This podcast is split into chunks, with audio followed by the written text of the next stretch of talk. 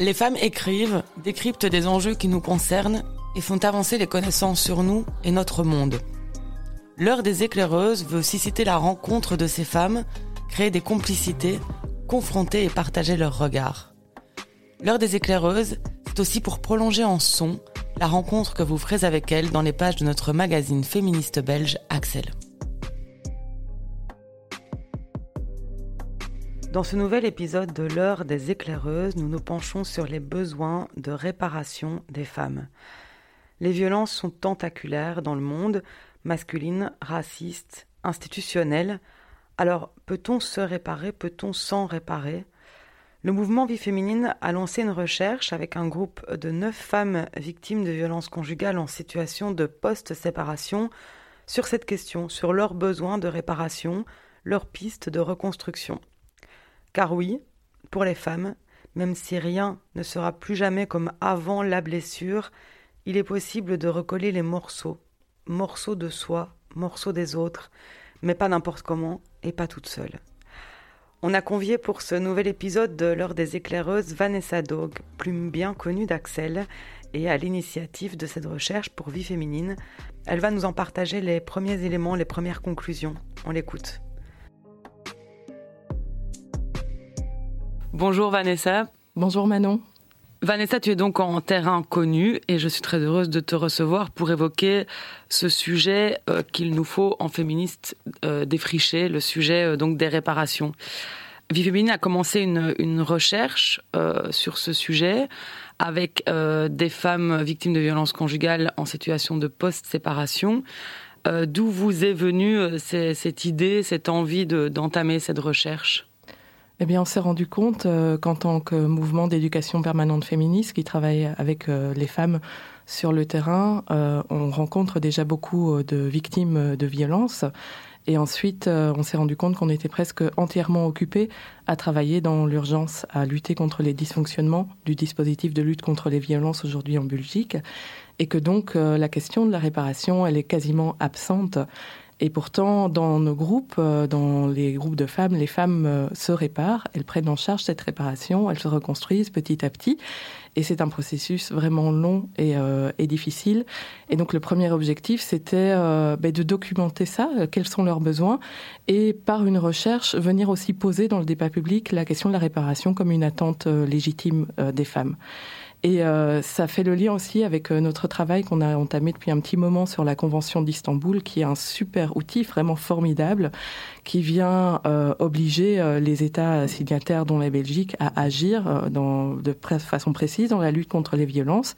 Mais en fait, cette convention, elle est à la fois géniale et puis il y a des zones d'ombre. Et notamment, on avait déjà repéré que la question de la prévention primaire euh, est un peu absente, mais aussi la question de la réparation. Et donc, après un travail euh, d'utilisation de, la Convention comme euh, levier, on a voulu aussi avoir une approche plus critique de la Convention et défricher des pans entiers qui étaient peu, qui étaient peu abordés.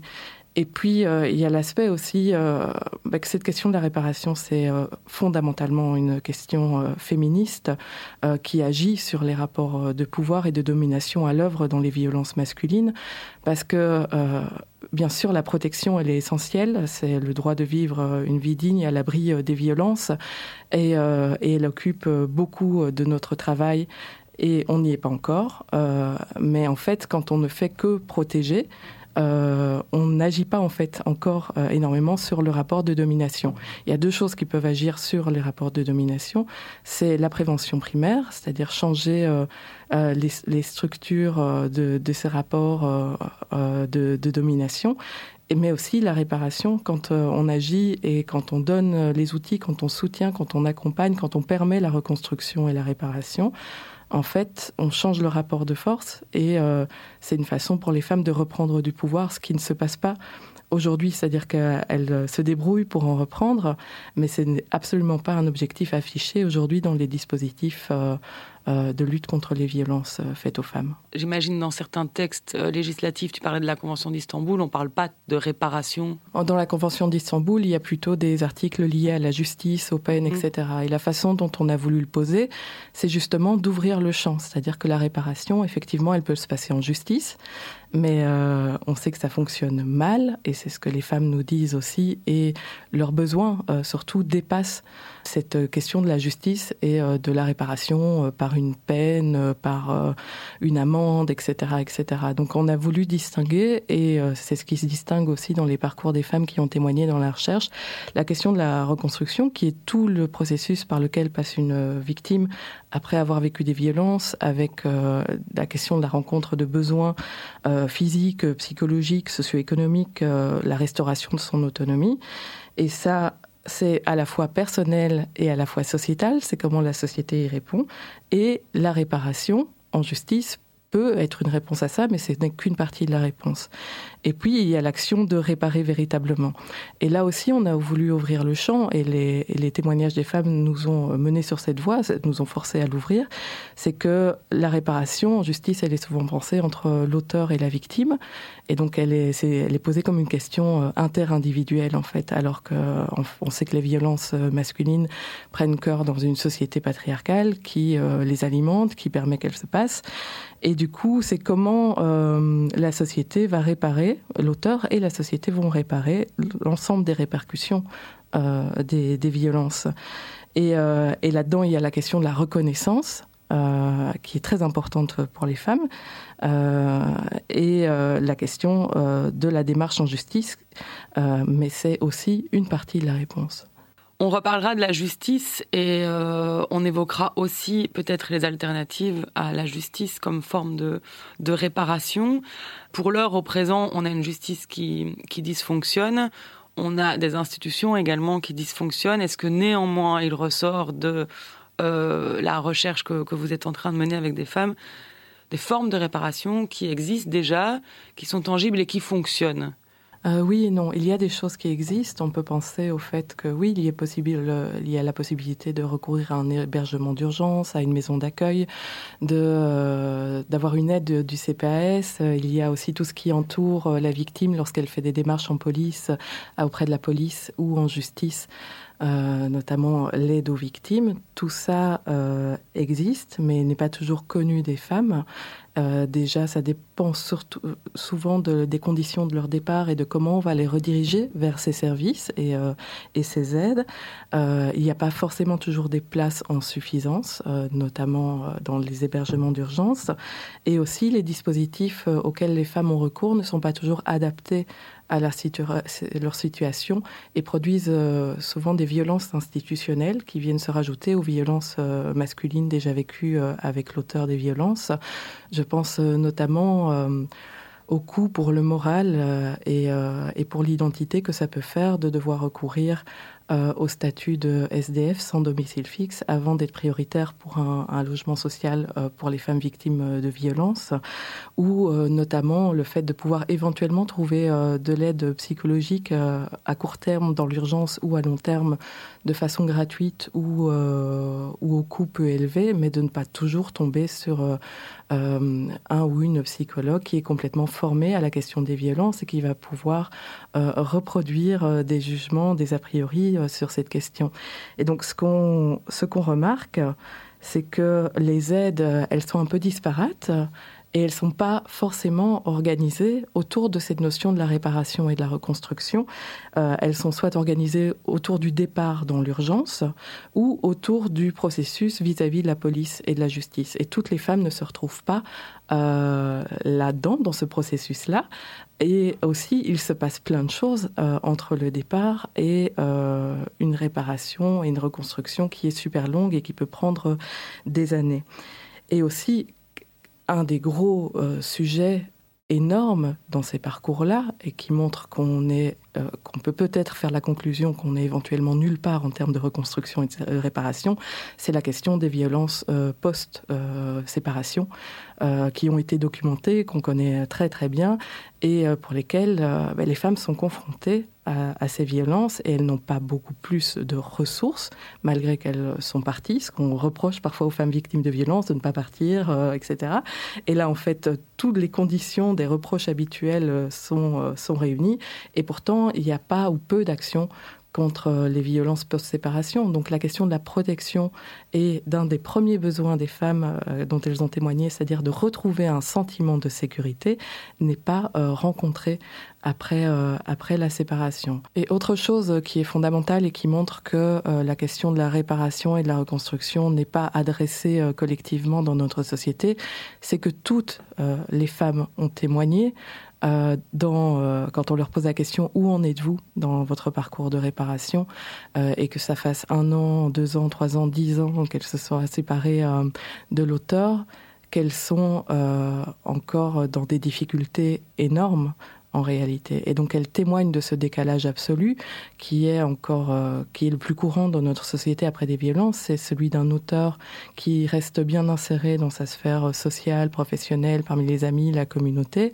et elle qui recommence euh, à zéro, ailleurs, dans un autre logement, dans la précarité la plus totale, euh, dans la démerde absolue et dans les difficultés face à la récupération de leurs droits. Et donc ça, c'est le constat de départ de la recherche le constat de départ des femmes, qui montre que le champ de la reconstruction et de la réparation n'est pas du tout euh, abordé dans notre société et qu'il y a tellement, tellement à faire euh, pour, euh, pour, pour justement agir sur ce décalage énorme entre l'auteur et la victime. Les femmes, chaque fois qu'elles doivent recourir à des aides ou des, réparations, quand elles sont dans des situations euh, séparation, elles doivent raconter leur histoire et encore raconter leur histoire. C'est chaque fois en fait raviver, j'imagine, peut-être pas pour toutes, hein, une, blessure. Vous, à Vie Féminine, mouvement d'éducation permanente féministe, comment vous vous y êtes pris avec ces femmes pour construire cette recherche euh, sans également euh, tomber peut-être dans ce risque d'une euh, d'une violence, de devoir leur demander de se raconter encore et encore. Eh bien, on a créé avec elle un espace de non-jugement et de crédit total à leurs paroles, ce qu'elles ne rencontrent pas forcément dans leur rapport aux institutions lorsqu'elles demandent de l'aide, ou au contraire les, euh, les errances, les doutes, les éléments nouveaux peuvent être repris contre elles comme, euh, euh, suspicion de mensonge, absence de clarté, etc. Donc ce dispositif-là qui nous accompagne dans toutes les activités d'éducation permanente féministe a aidé. Et puis ce sont les femmes qu'on a rencontrées avaient envie de déposer leur récit. Elles ont envie que les choses changent, elles ont envie qu'on témoigne de leurs besoins et qu'on donne de l'ampleur à ses besoins. Et euh, elles euh, n'ont pas forcément toutes eu l'occasion de se re-raconter à leur rythme euh, en ouvrant tous les champs de leurs besoins. Et ça aussi, c'est une approche un peu différente lorsqu'on fait une recherche en éducation permanente féministe, c'est-à-dire qu'on ne va pas poser la question aux femmes de est-ce que le dispositif existant rencontre vos besoins? C'est-à-dire qu'on va leur demander quels sont vos besoins? Et n'hésitez pas à, nous dire les besoins qui ne correspondent pas à des choses euh, identifiées dans la société aujourd'hui et, euh, et, et, en témoigner. Et on pourrait après réfléchir comment la société peut y répondre. Donc on est vraiment reparti avec elles de leur parcours au moment du départ et puis quelques mois après, quelques années après, et voir comment des besoins émergent. Euh, petit à petit, comment ils sont rencontrés ou non. Et donc on peut voir apparaître notamment des besoins euh, où des services n'existent pas ou n'existent pas encore, le besoin de repos notamment c'est-à-dire qu'il n'est pas du tout pris en compte. Elles doivent suivre un rythme administratif pour euh, récupérer des droits, se battre pour leurs droits, etc., etc. Et donc ce besoin de, repos, euh, il n'apparaît pas si on demande, par exemple, si l'aide aux victimes au parquet a fonctionné pour elles. donc, c'est une autre approche, mais la recherche est vraiment portée au départ par leur envie leur envie de témoigner pour d'autres femmes et, euh, et, pour changer les choses véritablement. Et le récit, euh, du coup, d'après ce qu'elles nous en ont dit, fait réparation. C'est-à-dire qu'un récit où on est cru, on n'est pas remis en question, on peut faire à nouveau des nouveaux liens entre les choses, fait, fait véritablement réparation. Donc vous, partez des besoins des femmes. Tu citais le besoin de repos. Est-ce que je trouve ça super intéressant Est-ce qu'il y a d'autres besoins comme ça qui ont surgi et qui vous ont surpris, auxquels euh, euh, vous, euh, qui, organisez cette recherche, vous ne vous, y, attendiez pas du tout? Il y, a, des besoins comme cela très pratico-pratiques parfois ou inattendus qui sont apparus. Par exemple, euh, et qui doivent certainement être connus des services spécialisés, mais qui pourraient euh, euh, demander une réponse plus structurelle, euh, le besoin d'un moyen de locomotion pour quitter la situation de violence, souvent dans l'urgence. C'est-à-dire qu'on a des femmes qui recourent à des taxis pour se retrouver à des kilomètres de chez elles et qui, dans une précarité qui commence, doivent payer 200 euros de taxi et qui parfois tombent sur un taximan qui va, qui va leur faire payer moins et c'est sa contribution à la cause. Est-ce qu'on pourrait pas réfléchir à cette question notamment? A aussi la question question de euh, comment avoir de l'aide euh, et du relais euh, pour euh, le soin, la garde et l'éducation des enfants. la question des enfants, elle concentre une série de problématiques, notamment celle du rapport au service d'aide à l'enfance, dont Axel a beaucoup parlé, qui sont très problématiques, les droits de garde, etc. Mais ce sont ces femmes qui ont la charge des enfants et qui ne peuvent pas craquer, qui font face à la précarité, aux soins continus des enfants. Elles peuvent pas craquer, elles auraient besoin de relais l'une euh, des, femmes qui a témoigné euh, parlait éventuellement de famille, famille relais, famille d'accueil, et notamment autour du postpartum, parce que c'est connu que les violences, elles augmentent énormément lors d'une grossesse et après un accouchement. et donc, il n'est pas rare de trouver des femmes et de et d'avoir qui ont cette expérience de partir avec un, un, bébé, un jeune enfant. Et on sait par une autre recherche de vie féminine que le postpartum n'est pas du tout investi dans notre société en termes de soins pour les mamans et d'aide concrète. Et c'est encore un besoin euh, encore plus grand pour les femmes qui quittent euh, une situation de violence. Il y a aussi d'autres choses, par exemple le fait de pouvoir savoir que ces animaux de, euh, de compagnie sont en sécurité ou pouvoir les emporter avec soi lors du départ. Euh, ça a aussi été documenté par un super article dans Axel que les violences s'exercent aussi sur les animaux et que, euh, la maltraitance animale est parfois un signe de, violence euh, conjugale. Et donc cette question, elle est cruciale pour beaucoup de femmes et va euh, déterminer euh, quel logement elles vont essayer de trouver, comment elles vont s'en sortir. Les rapports avec l'école, les rapports avec l'école peuvent être extrêmement soutenant pour euh, les femmes qui sont dans un parcours en justice familiale, qui essayent euh, de reprendre leur marque euh, dans un nouveau lieu de vie, des villes qu'elles ne connaissent pas, etc. Donc avoir un personnel scolaire qui est un peu formé à la question des violences, qui ne va pas forcément prendre parti ou pouvoir agir énormément au départ de ses compétences, mais qui va se montrer soutenant par rapport à, la parentalité de la mère, c'est extrêmement et véritablement important. Donc il y a comme ça des, euh, éléments qui sont sortis très très concrets et euh, sur lesquels euh, il paraît pas impensable d'agir en fait. Et, donc c'est aussi ça, je pense, que va montrer la recherche, c'est que oui, le champ de la justice, c'est un champ de bataille qui ne répond pas aux besoins des femmes, euh, et il faudra s'y atteler, mais faire réparation et apporter les éléments indispensables à la reconstruction et faire en sorte que ça ne repose pas sur le dos des femmes qui sont déjà éprouvées et épuisées, passe par des tas de moyens qui sont euh, accessibles. Par rapport à la question de la justice, euh, c'est quelque chose qui est en débat dans le milieu féministe aussi. Qu'est-ce qui ressort de cette recherche? Est-ce que la sanction, la, punition, euh, sont des formes de réparation pour les femmes que vous avez euh, rencontrées ou pas? Alors déjà, ce qui ressort, c'est que euh, faire une démarche en justice pénale, c'est-à-dire qui va agir sur la question des faits de violence, ce n'est pas le souhait de toutes.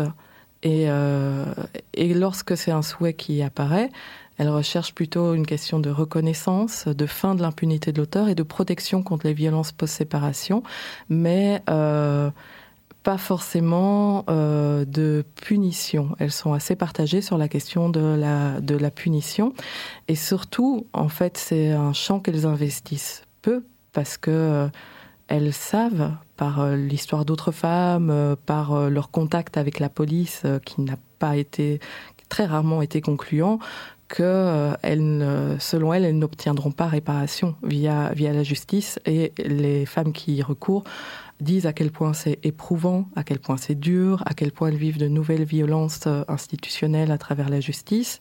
Et, et voilà, et donc leur expérience euh, de la justice euh, elle, euh, elle montre à quel point c'est pas une solution parce que déjà la justice telle qu'on la connaît aujourd'hui fonctionne mal dans la question euh, de la lutte euh, contre les violences euh, masculines, avec très peu de plaintes qui sont posées, très peu de femmes qui vont jusqu'en justice, très beaucoup de classements sans suite et très peu de peines prononcées et surtout les chiffres le montrent, euh, quand euh, sur ces 10% de peines prononcées, euh, il y a 50% de récidives. Donc en fait, on est dans un champ qui ne fonctionne absolument pas.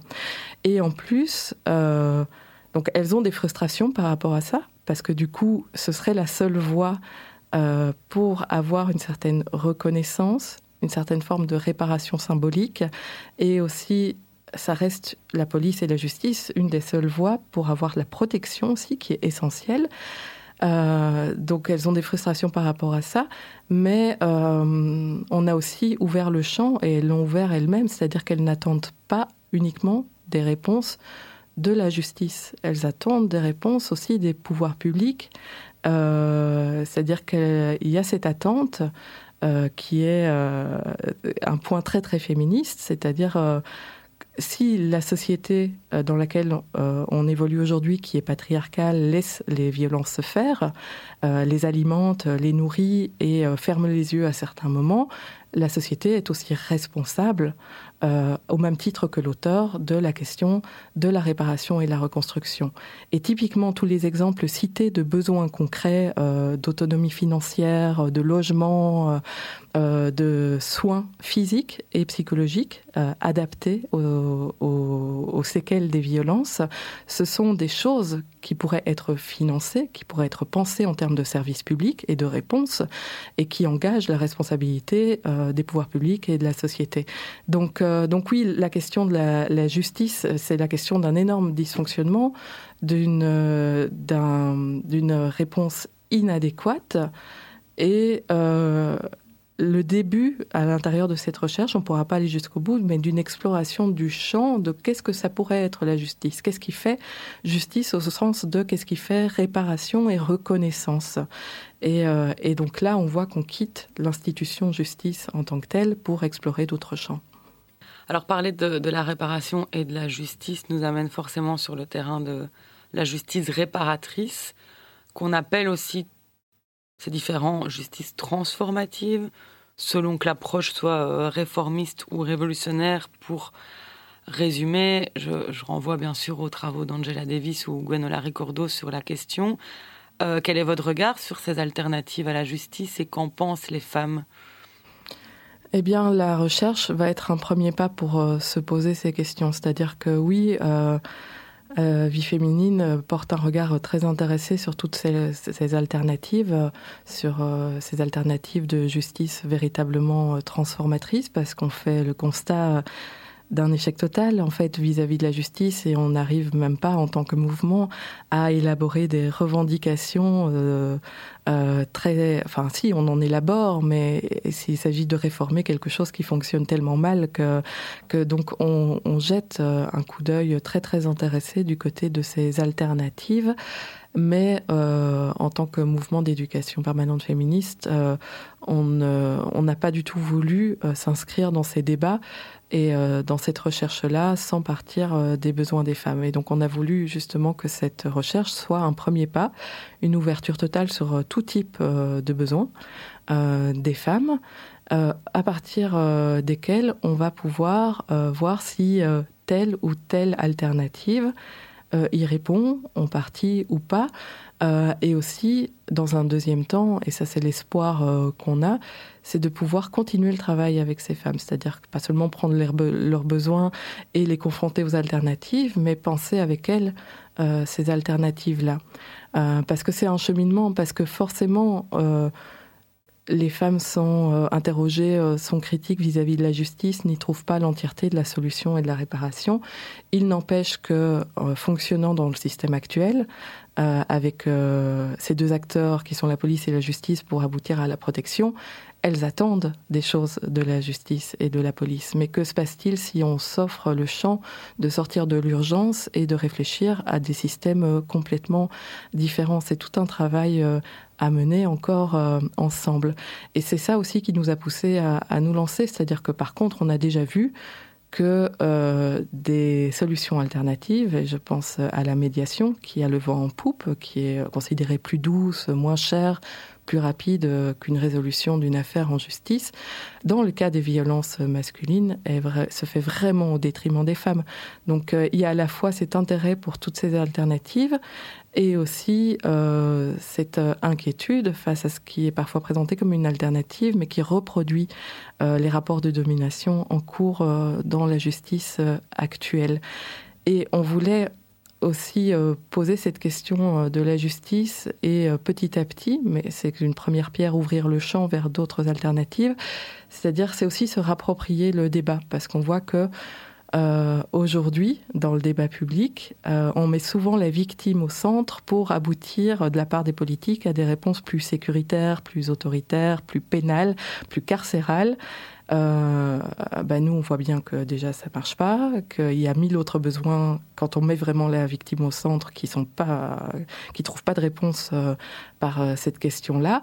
Et donc, euh, il s'agissait aussi de faire un pas de côté par rapport à ces réponses politiques qui instrumentalisent parfois les victimes, et ici les victimes de violences masculines.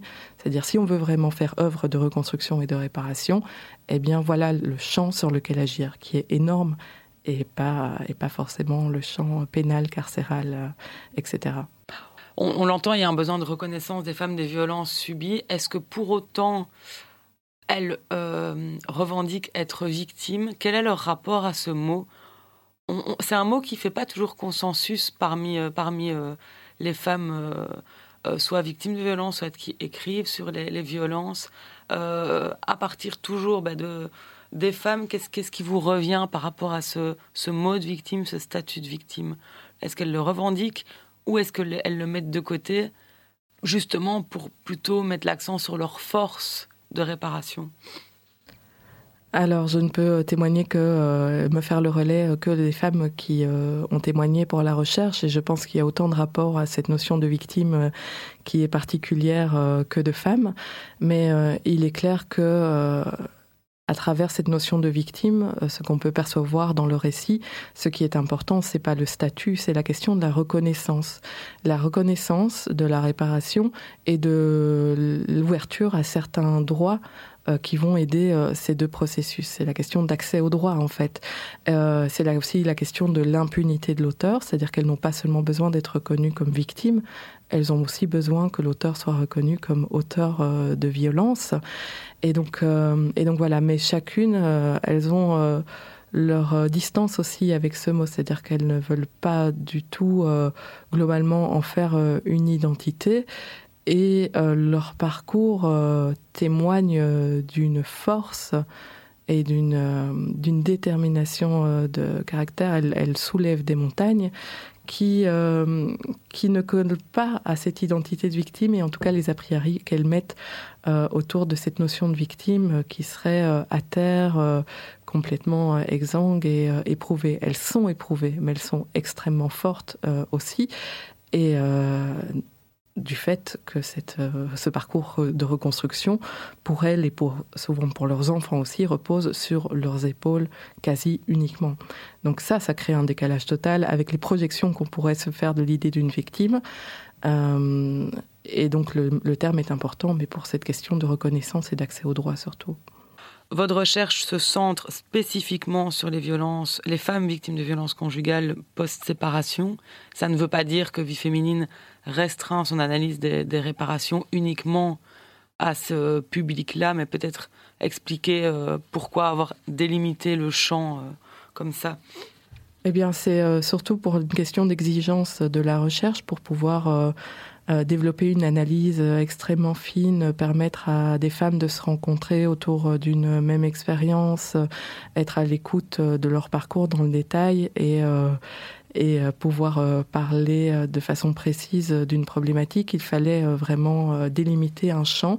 Et on a choisi cette question des violences conjugales parce que le mouvement a développé par les années passées euh, une très grande expertise euh, avec les femmes sur cette question-là. Donc on se sentait outillé pour aborder cette question-là avec les animatrices en région qui ont été euh, des piliers de cette recherche, c'est-à-dire qu'on a aussi les outils de rencontre des femmes concernées, comment les, les aborder de façon non jugeante, l'écoute active, etc.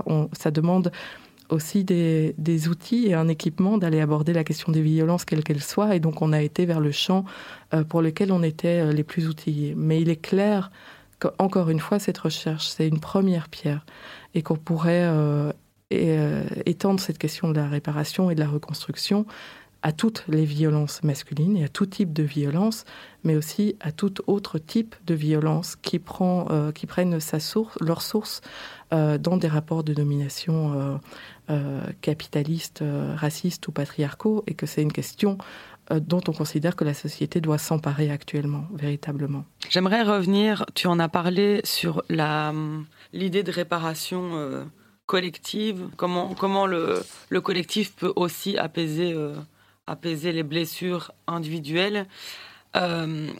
Eve Ensler, euh, qui euh, donc est une féministe militante, autrice euh, très connue pour son bouquin Les monologues du vagin, elle, elle, dit il faut donner au monde ce que vous désirez le plus afin de réparer les parties qui se sont brisées en vous.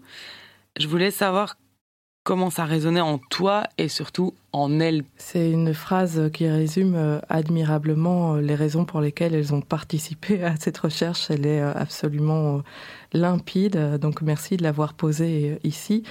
oui, c'est à la fois la force et la puissance de ces femmes de vouloir porter leur récit dans le collectif pour faire changer les choses pour d'autres femmes et à la fois le décalage complet, justement, qu'elle porte euh, cette question de réparation, leur réparation personnelle, mais aussi réparer euh, la société de cette euh, absence de questionnement sur la suite des violences conjugales. Donc oui, toutes, toutes, sans distinction, toutes les femmes qui ont participé à la, à la recherche s'inscrivent dans ces processus collectifs de réparation. Et il y a vraiment un passage dans leur récit de la justice je ne l'ai pas obtenu, euh, la justice individuelle, via l'institution justice. Et donc, je m'inscris euh, dans la question de la justice sociale, en fait, dans le collectif, dans le fait euh, de rejoindre Vie féminine. Donc, c'est peut-être particulier parce que nous, on a interviewé des femmes qui euh, rejoignent le mouvement et donc qui sont dans un dispositif de revendiquer leurs droits, etc. Donc, c'est une, une catégorie un peu particulière, mais il y a vraiment ce lien entre, vu que la justice, on ne peut pas l'obtenir dans les structures de société actuelles, on s'inscrit euh, dans un travail collectif euh, sur ces structures-là, euh, qui, est, qui, qui, est très important et qui, et, et, qui, enfin, et c'est via ça qu'elles témoignent de l'importance pour elles de livrer leur récit à l'intérieur d'une recherche. sur, la, sur la réparation. Mais donc la réparation, à t'entendre, elle a un vrai potentiel de transformation. Oui, oui, oui, c'est exactement ça, et c'est pour ça qu'elle est, euh, qu'on la pose de façon euh, extrêmement et révolutionnairement féministe, c'est-à-dire que euh, protéger, agir, empêcher la violence, ce n'est pas encore transformer les rapports de domination. Réparer, c'est redonner du pouvoir aux femmes et leur redonner les clés de leur autonomie et de leur émancipation euh, qu'elles reprennent elles-mêmes, parce que je ne dis pas ça de l'extérieur, on, ne va pas réparer les femmes, on peut euh, agir sur les ingrédients nécessaires à leur réparation, euh, et, et, donc c'est ça qui transforme les rapports de pouvoir, une fois que les violences ont eu lieu. Une autre façon de transformer les rapports de pouvoir, c'est agir pour que les violences n'arrivent pas et sortir du système patriarcal. Mais une fois qu'elles ont lieu, transformer les rapports de pouvoir, ça, ça passe par la réparation et la reconstruction. Il faut absolument que ce décalage qu'il y a entre les auteurs et les victimes euh, aujourd'hui dans notre société cesse et, euh, que, des femmes euh, victimes de violences puissent reprendre du pouvoir sur leur, parcours de vie et avancer sereinement avec les outils nécessaires et à disposition. Merci Vanessa pour cette euh, riche analyse et puis aussi de nous avoir permis euh, d'entendre euh, ces, récits ou petits bouts de récits de ces, de ces femmes et leurs pistes de réparation. Merci beaucoup. Merci à vous, Axel, de poser cette question et d'avoir reçu ces récits.